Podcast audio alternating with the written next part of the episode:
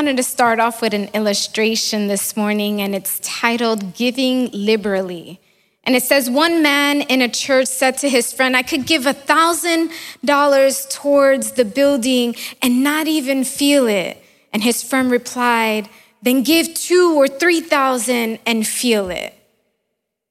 For some of us, we can give and not feel, and for others, give and they feel. But who can relate to this friend, this guy's friend? We feel everything that we go through, whatever happens, whatever comes to us, we feel it. We have feelings. It's, it, things hurt. We're sometimes happy. We're sometimes sad. So I wanted to start with in your hunger for the passion and the power that God offers through his spirit, what price are you willing to pay?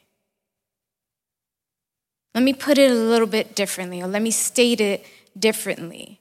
What is your hunt, your, your seeking, your pursuit of God costing you?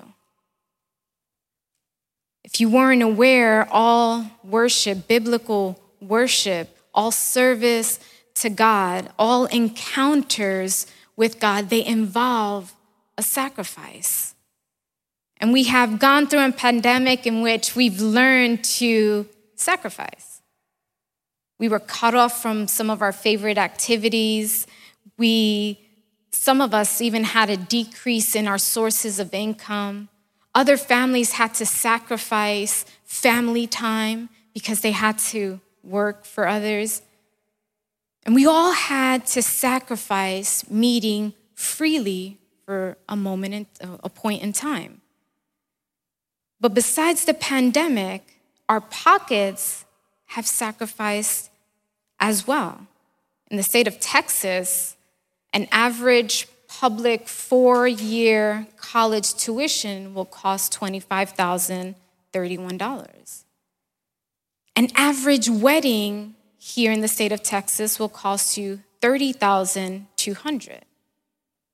In the US, as of August of 2021, a typical single family home costs $303,288. But the average new car cost, this is as of the 21st of January, is 47,000. And you're like, well, why are you talking about this? It goes back to the question that I asked are you paying the price? Are you, what is your sacrifice to God costing you?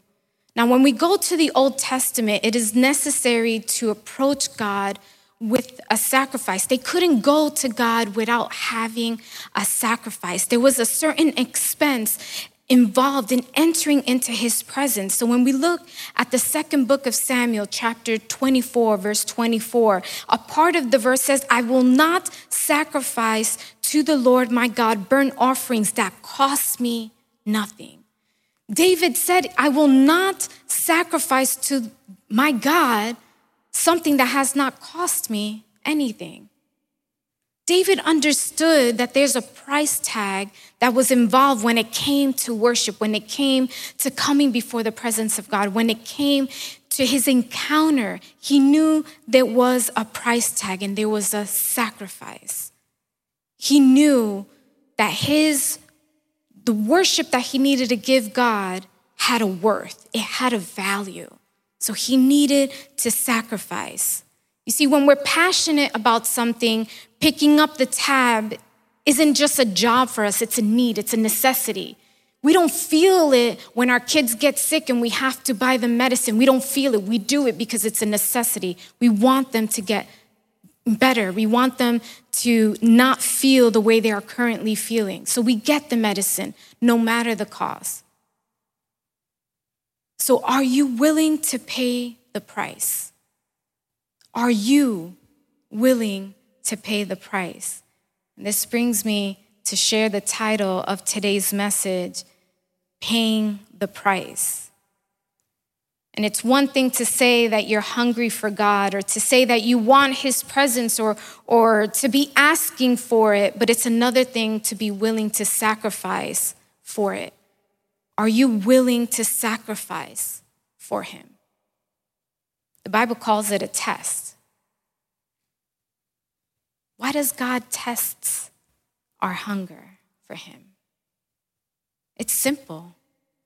Because the passion, the craving, the drive within our lives must be for God and not just for the blessings or His gifts. Many times people search for what He can do for them and not for Him. And so today, I want to ask you to open up your Bibles to the first book of the Bible, the book of Genesis. We're going to be looking at chapter 22, verses 1 through 18. And I want to ask you to stand for reverence to the word. And this scripture is actually going to allow us to better understand the title, Paying the Price. When you have it, if you can say amen.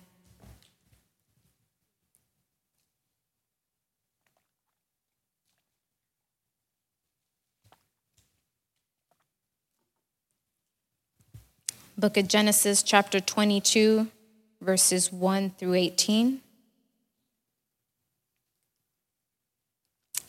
I'm going to be reading from the New International Version, and it reads Sometime later, God tested Abraham. He said to him, Abraham, here I am, he replied. Then God said, Take your son, your only son, whom you love, Isaac and go to the region of Moriah. Sacrifice him there as a burnt offering on a mountain I will show you. Early the next morning, Abraham got up and loaded his donkey. He took with him two of his servants and his son Isaac. When he had cut enough wood for the burnt offering, he set out for the place that God had told him about. On the third day, Abraham looked up and saw the place in the distance. He said to his servants, Stay here with the donkey while I and the boy go over there. We will worship and then we will come back to you. Abraham took the wood for the burnt offering and placed it on his son Isaac, and he himself carried the fire and the knife. As the two of them went on together, Isaac spoke up and said to his father, said to his father Abraham, Father, yes, my son, Abraham replied. The fire and the wood are here, Isaac said, but where is the lamb for the burnt offering? Abraham answered, God himself will provide the lamb for the burnt offering, my son. And the two of them went together. When they reached the place God had told him about, Abraham built an altar there and arranged the wood on it. He bound his son and laid him on the altar on top of the wood. Then he reached out his hand and took the knife to slay his son. Verse 11 says, But the angel of the Lord called out to him from heaven, Abraham, Abraham. Here I am, he replied. Do not lay a hand on the boy, he said. Do not do anything to him. Now I know that you fear God because you have not withheld from me your son, your only son. Abraham looked up and there in the thicket, he saw a ram caught by his horns. And he went over and took the ram and sacrificed it as a burnt offering instead of his son. So Abraham called that place, The Lord will provide. And to this day, it is said, On the mountain of the Lord, it will be provided the angel of the Lord called to Abraham from heaven a second time and said, I swear it by myself, declares the Lord, that because you have done this and have not withheld your son, your only son, I will surely bless you and make you descendants as numerous as the stars in the sky and as the sand in the seashore, and your descendants will take possession of the cities of their enemies. verse 18 says, And though your offspring, all nations, and through your offsprings, all nations on earth will be blessed because you have obeyed me. Let's pray. Father, we come before you, Lord, just thanking you, Father, for this day, thanking you for allowing us to be able to come together to worship you. And now, Father, we ask that you open up our hearts and our minds so we can absorb what you want us to learn today, Father. I set myself aside and you minister to your people. In the name of Jesus, we pray. Amen and amen. Man, you may be seated. So, Abraham's story actually begins with his calling. And this is when his name was Abram. And his name, Abram, meant um, father of many. And it was strange because at this particular time, he didn't have anybody. He didn't have any children. He didn't have any descendants. But God tells Abram to leave his country, leave his relatives, leave his father's house, and go to the land in which God was going to show him. And so at this moment, he's about 75 years old, and God tells him that he would bless him and make a great nation out of him. They don't have children. How can he have this great nation? And only the only way that God would be able to make a great nation out of him, out of Abram, is having an heir, having a son, having a child. And even though he was already married with his wife, Sarai or Sarah, which she will be named after, the Lord tells Abram, What will you give me since I go childless? He asks the Lord, He's like, Well, if this is who I need to be, if this is what I'm going to have, how can I if I don't have a child? And the Lord tells him, He goes, He will come out of your own body, will be your heir. And so it says, Look now towards the sky and count the stars. If you are able to count them, so shall your seed be. So Abram receives this promise. He receives this word from God that he's going to have these descendants. He's going to have a multitude of a family, but he doesn't have a child yet. But in chapter 17, God made a covenant with Abram and he reaffirmed this promise that God made him. And then in chapter 18, God promised Abraham, now his name has changed, and Sarah, they would have a son. And Sarah laughed. It's like, a son? 75 years old? And then, chapter 19, we read the story of Sodom and Gomorrah. And, and then, chapter 20, it tells us of, of a shameful behavior that Abraham had. But now we've reached chapter 21.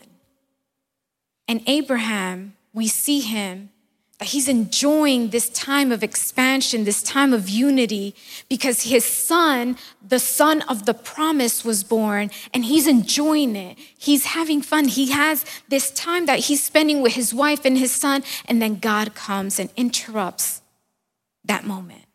And so we look at verse 2 because God says, Take your son, your only son, whom you love, Isaac and go to the region of Moriah, sacrifice him there as a burnt offering on a mountain I will show you.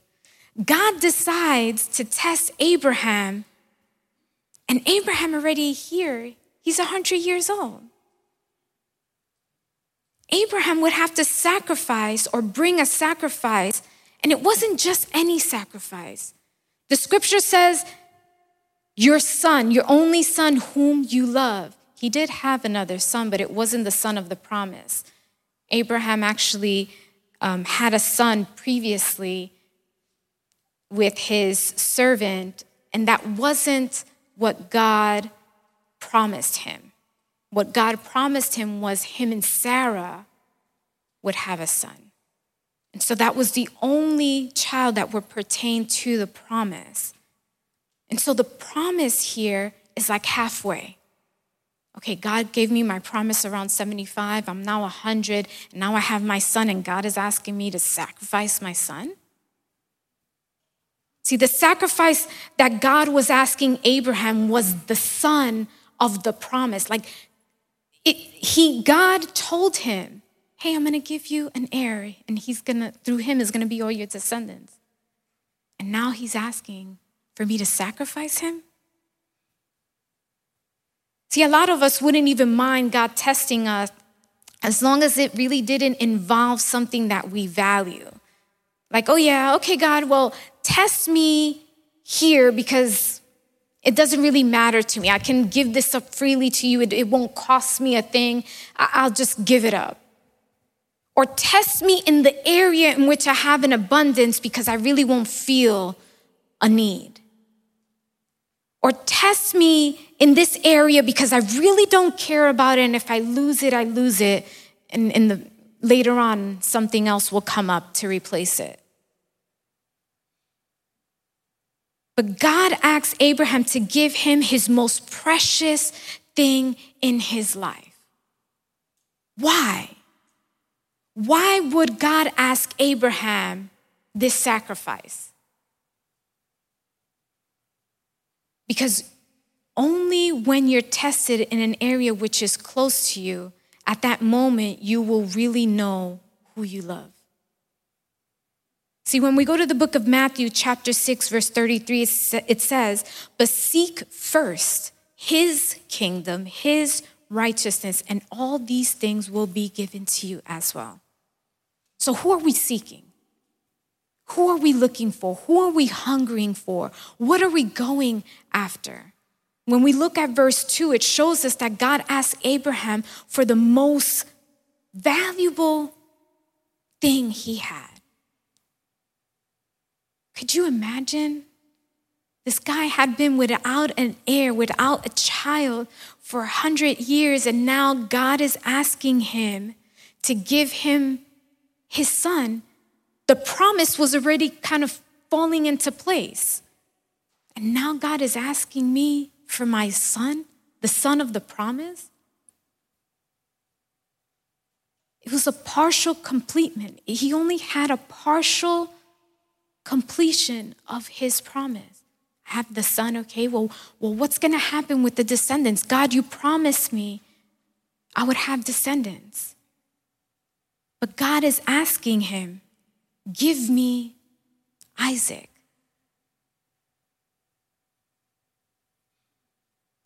What Isaac is God asking from you? Are you willing to pay that price? Are you willing to sacrifice it for God? See, sacrificing this particular promise for Abraham was going to come at a severe cost. Because as we know, how was Abraham, Abraham going to explain this to Sarah to start? How was he even going to touch that topic?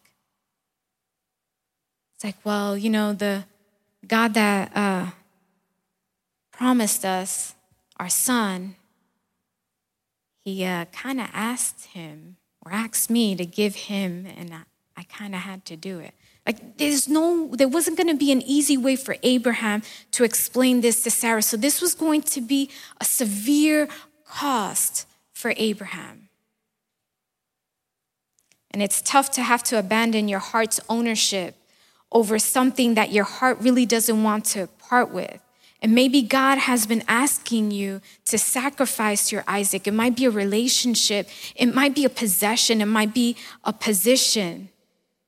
And you'll be tested on what your heart clings to, what your heart cherishes. Some people might ask, well, if God is this God of love, why would he test us like this? Why would he want Abraham to sacrifice Isaac, the child of the promise. It's simple.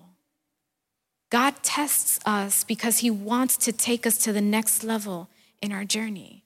He wants us to grow. He wants us to keep on going. He just doesn't want us to stay there. And whatever God asks you to sacrifice, He'll be testing not only your willingness to sacrifice, but He also tests your faith. And faith means moving in the direction that He's telling you without a doubt, without a question, believing that He's going to provide, believing that He will sustain you, believing that whatever is going to come next, He has it all planned out, even though I really have no idea what's going to happen. See, we have to trust Him to shake off that us not wanting to do it, what He tells us to do. Because if we obey what He commands us, we can be assured that He'll change how we feel. God requested of Abraham, it made no sense at all what he requested. It did not make sense. God's request was a contradiction. God had already assured Abraham that Isaac was a gift to him. Isaac was the promise. And when we look at Genesis chapter 21, verse 12, and this is from the New Living Translation, it says, But God told Abraham, Do not be upset over the boy and your servant. It says, Do whatever Sarah tells you, for Isaac is the son through whom your descendants will be counted. So place yourselves in Abraham's sandals.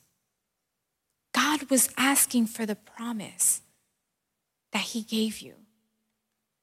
The promise that God gave Abraham was partially completed, and Abraham and his wife did have a son, but what about the descendants? What about the rest of the promise? What was going to happen? Because Isaac wasn't married at this moment. He didn't have a wife, he didn't have children, he was still young. What we know is that Abraham was being tested, but Abraham didn't know at that moment that he was being tested. All Abraham knew was that God asked him for his son.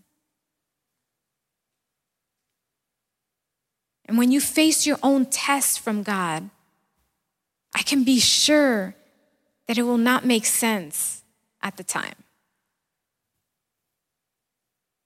What you face doesn't make sense because it's a test.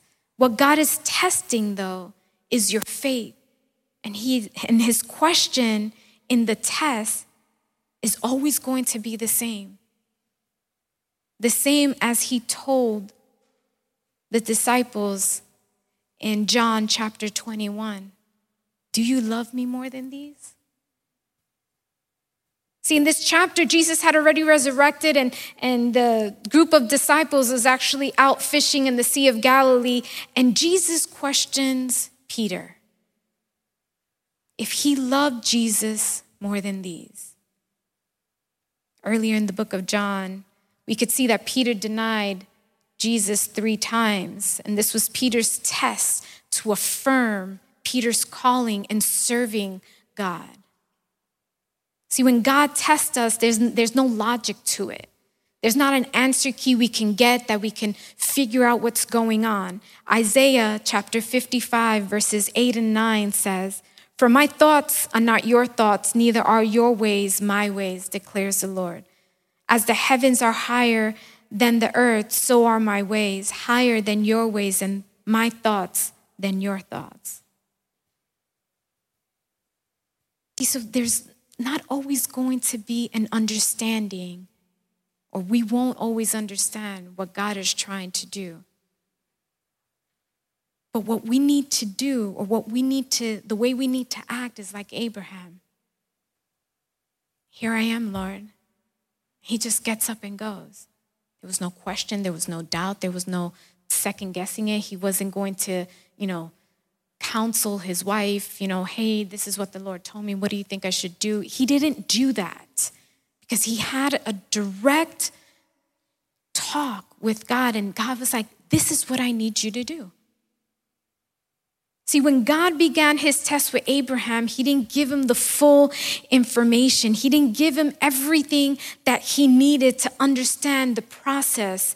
And, and many times, or when we've um, are in school, when we study for a test, it takes us a couple of days or, or months to study, we memorize, we, we try to learn the material, we try to have it in the forefront. And, and so, whenever the teacher tries to ask something or there's a test, we want to be able to answer it and get the information correct or get the answers correct.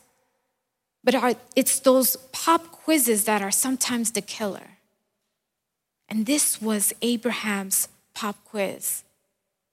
He was asking, God was asking him for his son. And in verse three, Abraham's response isn't like our responses today. His response was immediate. Abraham was like, I believe you, Lord. I'm gonna, I'm, I don't understand really what you're wanting, you know, to do here, but I'm not gonna argue. I'm just, if this is what you want, I'm going to do it. Abraham put his whole trust in the Lord. Even though he was going to sacrifice the child of the promise, he still had his faith in the Lord. He got up his stuff, he packaged, he, I mean, he prepared, he created everything. Everything that he needed, he made the bag, he did the, um, the wood for the sacrifice, he loaded up the donkey, got two servants, got his son, and he went on. He had his trust and his faith in the Lord that even though this was the boy of the promise, he knew that God was going to do something. What was he going to do? He didn't know, but he knew that he wasn't going to be left without his son. So when we're going through a test, we need to give it back to God. Because in verse 7, we see that Isaac had a question for his father. Isaac really didn't understand what was happening. And God had set up this system in the in the books of uh, Leviticus and stuff, and he showed them, or he shows the Israelites in the Old Testament, how they were to sacrifice an animal. So there was a certain procedure, there was a certain way to do it. And the person actually, before laying or before slaying the animal, they had to put their hand over the animal to represent them. And this sin offering, um, they were intended for unintentional sins against God, but burnt offerings were made for sin. That was the type of offering that was done. When someone sinned, they had to do a burnt offering, and that was when they would burn the entire carcass and it was destroyed by the fire after it had shed its blood. And so, what God was asking Abraham was a burnt offering if they were going to worship and leave a sacrifice, Isaac was looking for an animal. Isaac knew the kind of like the protocol of the sacrifice. So Isaac was like, hey, dad, like, hey, what's going on? We have everything but the animal. Uh, what's happening? Why aren't, where is this animal that we need to sacrifice for the burnt offering? But look at what Abraham answers his son in verse 8, and he gives it to him with this faith and this trust, knowing. And he responds, God will provide. God will provide. But Isaac is seeing, he's like, okay, we got the wood, we got the rope, we got the knife, we got the fire where is God providing? Look at Hebrews 11, 17 through 19. And here we see how Abraham was feeling or his response. It says, By faith, Abraham, when God tested him, offered Isaac as a sacrifice. He who had embraced the promises was about to sacrifice his one and only son, even though God had said to him, It is through Isaac that your offspring will be reckoned. Abraham reasoned that God could even raise the dead. And so, in a manner of speaking, he did receive Isaac back from the dead. So, Abraham recognized that God's talent could do the impossible. Okay, God is asking me to sacrifice my son. It's the son of the promise, but I know that God has this talent of doing things that we don't understand, we can't comprehend, we can't foresee. And I know that my promise of my descendants will still happen.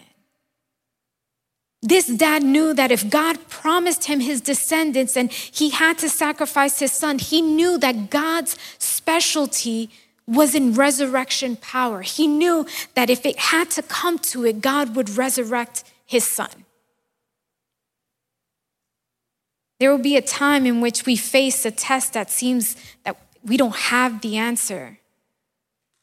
But God never gives us a test in which there is no answer. Just depends on us on where we're looking for the answer. See, God is pretty good at giving tests where you don't know the answer in advance, where we don't have a cheat sheet, where we can't really study or cram for this test.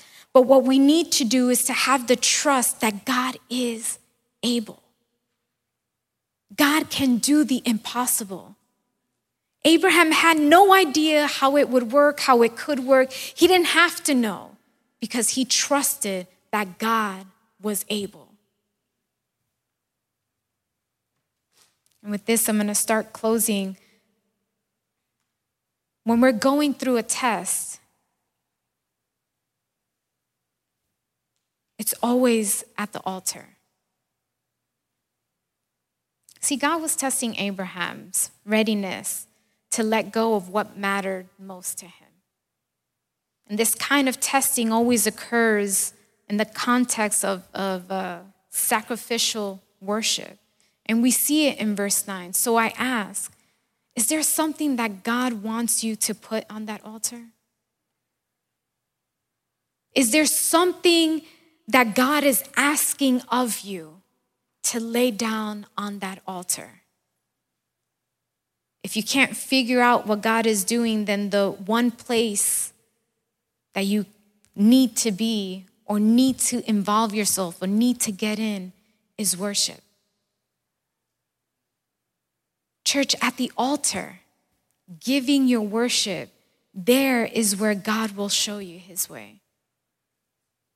See, I can imagine Abraham, he had the faith and, and he went to where the Lord had directed him. And he's like, there's still no replacement sacrifice. Okay. He's like, all right, um, I'm still going to take my son. I'm going to still take the, the materials to sacrifice. And there still was no replacement sacrifice. I built the altar and I put everything down, and heaven was still silent. There was no replacement sacrifice. So here comes Abraham. He ties up his son, he lays him down on the wood in order to sacrifice him and the instructions that Abraham was given wasn't just to get up early and travel. It wasn't just to go to the mountain to build an altar. Abraham's instructions were to offer his son as a sacrifice. There wasn't a replacement sacrifice coming. He saw it. So he knew he had to go through with the sacrifice. You probably have approached God in worship, but you're still waiting for Him to come through. You see, you haven't finished the test. You've probably done instructions one, two, and three, and, and you left out the completion of four and five. You have to go all the way. You can't do things halfway and still expect God to complete. When you do something for God, you do it all the way. You have to complete it. When we look at verses 9 and 10, at this moment, Abraham was seconds away from completing the sacrifice. Abraham had, he had the knife in his hand, his son in front of him, tied up. Isaac was probably crying.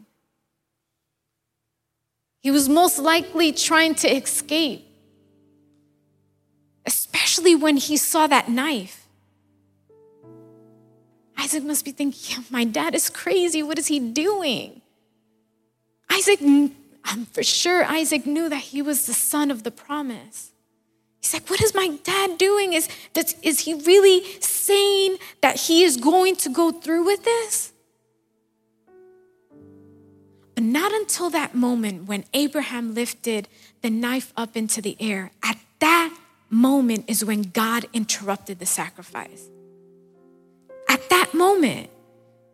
Because verse 11, it's actually the same answer that Abraham gave in the beginning of the test.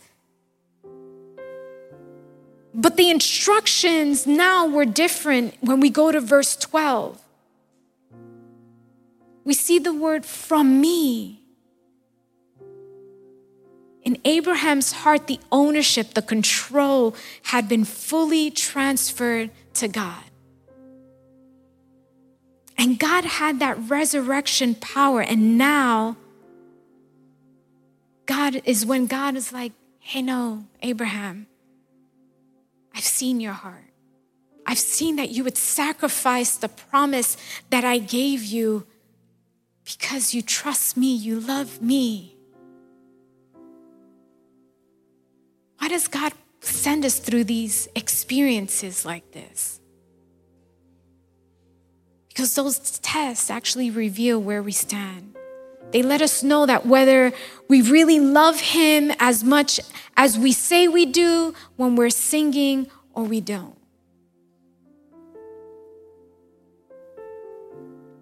Want to ask you to stand. The reward for the sacrifice worship was much greater than the cost of the sacrifice that Abraham offered. And we see it when we read finished reading verses 16 through 18. But, church, I want you to imagine what Abraham was thinking that night as he sat with his son there at the campfire on their journey home.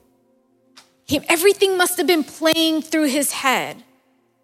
And three days ago, I left my house I didn't even tell my wife where I was going. I took my son, the son of the promise. I took the wood that I needed to take, and I took my servants and the donkey, and I went and I, I did what God wanted me to do, and I followed through with it, even though I didn't know what was exactly going to happen. I was about to sacrifice my son, and at that moment is where God says, No, stop. And not until that knife was raised up in the air is when a ram just happens to be caught in a bush on the side.